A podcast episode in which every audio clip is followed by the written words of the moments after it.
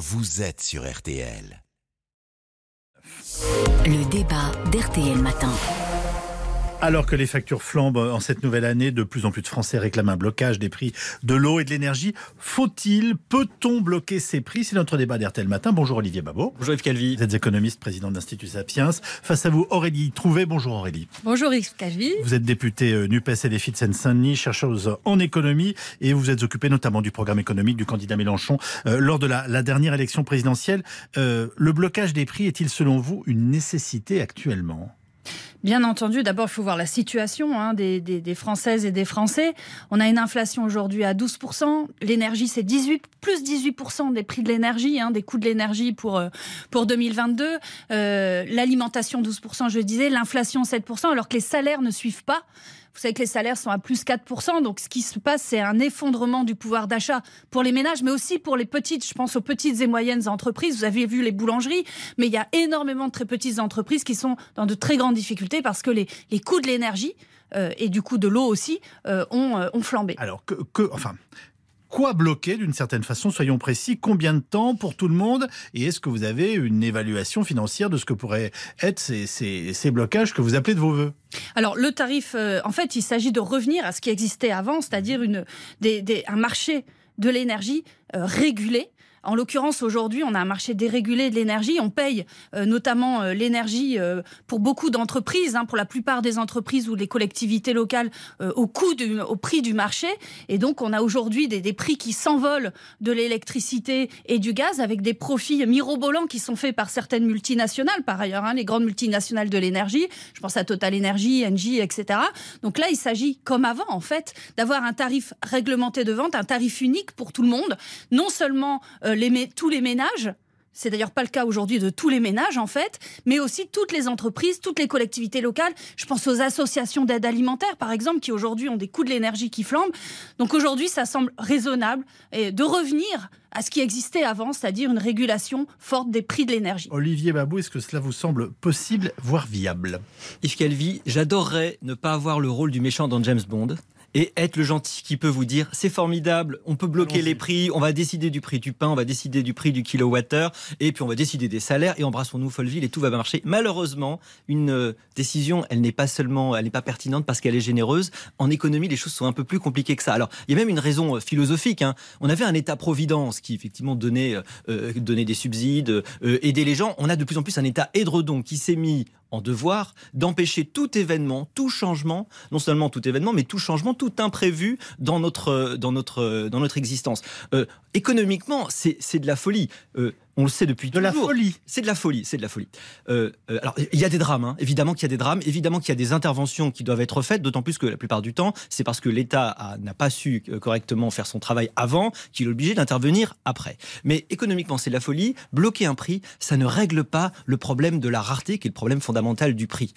bloquer un prix, ça crée en général, ça crée du marché noir, hein, historiquement, ça crée en fait de la pénurie, ça crée des privilégiés qui vont pouvoir arriver à avoir accès aux produits Par et, pas à d'autres. Et en fait, ça règle absolument pas le problème depuis euh, très longtemps. Ça fait très longtemps qu'on essaye de bloquer le prix du pain en imaginant que ça va permettre à tout le monde d'avoir, d'avoir du pain. Ça n'a jamais marché, ça n'a pas multiplié la farine. En général, ça a juste euh, permis le, marché noir. Et puis, il y, a une autre raison encore plus fondamentale, c'est que bloquer le prix, en fait, ça veut dire qu'aujourd'hui, euh, en termes énergétiques, on paye en fait derrière. On, c'est qui? C'est nous tous, c'est les citoyens, c'est les contribuables. On paye à travers l'endettement tout cet argent qu'on a l'impression de ne pas payer aujourd'hui. Et cet endettement, il devient. Ça veut dire qu'on est dans une illusion bah, en fait, dont l'addition finir par arriver? On met la poussière sous, le tapis. C'est 58 milliards d'aides du quoi qu'il en coûte énergétique euh, et, autres autour de l'inflation qui va être dépensé en 2023. C'était euh, quasiment, je crois, 50 ou autour de 40, 45 euh, en, 2022. Cet argent, c'est de l'argent qu'il va falloir payer un jour. On arrive aux 3000 milliards de dettes. Il faut savoir que notre, déficit hein, du budget,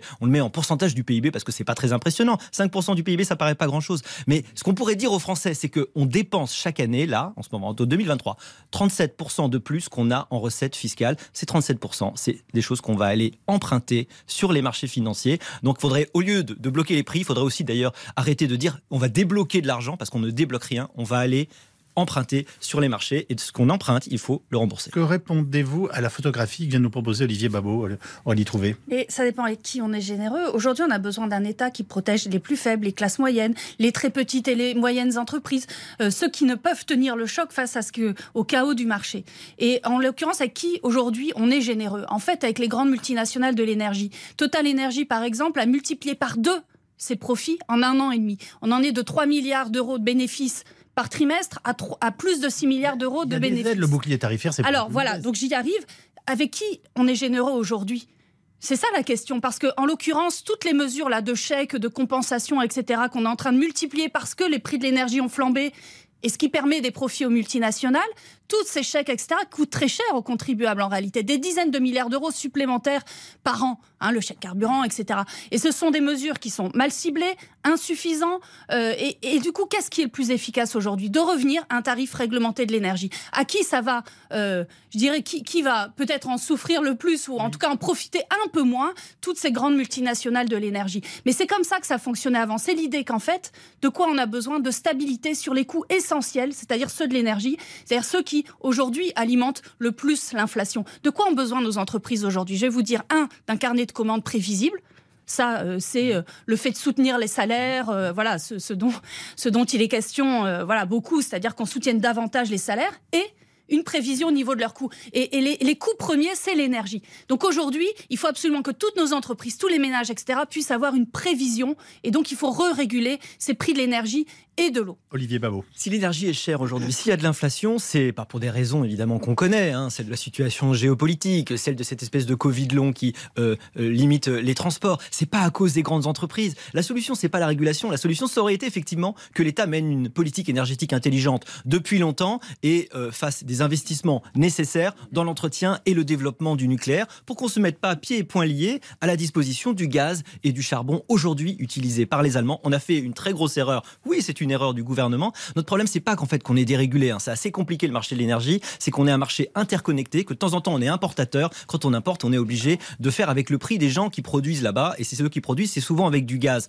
donc il faut des investissements. Maintenant, c'est un peu tard, mais euh, euh, ça nous coûte extrêmement cher cette, cette mauvaise décision euh, d'hier. Est-ce qu'il faut réguler au niveau européen? Ce sera ma dernière question. Mhm. Avoir de l'électricité décarbonée dont le prix est indexé sur les énergies fossiles, c'est stupide économiquement et révoltant d'un point de vue climatique. Ce sont des propos de Bruno Le Maire, ministre de. L'économie. Donc la question, c'est est-ce que notre solidarité européenne nous contraint ou nous oblige? En quelques mots, s'il vous plaît. Oui, alors si on peut au niveau du européen, mais on voit bien qu'il y a quelques pays qui, bloquent fortement, l'Allemagne et quelques pays nordiques. Donc il faut d'abord le faire au niveau français. vous avez raison, je réponds à ça. Il faut de la souveraineté énergétique, de la reconversion énergétique. Pour ça, il faut un grand marché public de l'énergie. Il y en a marre de l'impuissance de l'État, d'un État néolibéral qui est incapable de faire face aux grands enjeux et qui laisse faire le chaos du marché et cette fameuse main invisible du marché qui ne fonctionne pas. Un dernier mot. Oui, c'est dramatique. Euh, L'Allemagne a mis 650 milliards dans les euh, énergies renouvelables et en fait, il pollue autant qu'en 1990 et il pollue beaucoup plus que nous. Donc, il faut qu'on développe à tout prix le nucléaire le plus vite possible. C'est ça, en fait, qui nous permettra de faire baisser le prix de notre énergie. Merci Olivier Babot, économiste, président de l'Institut.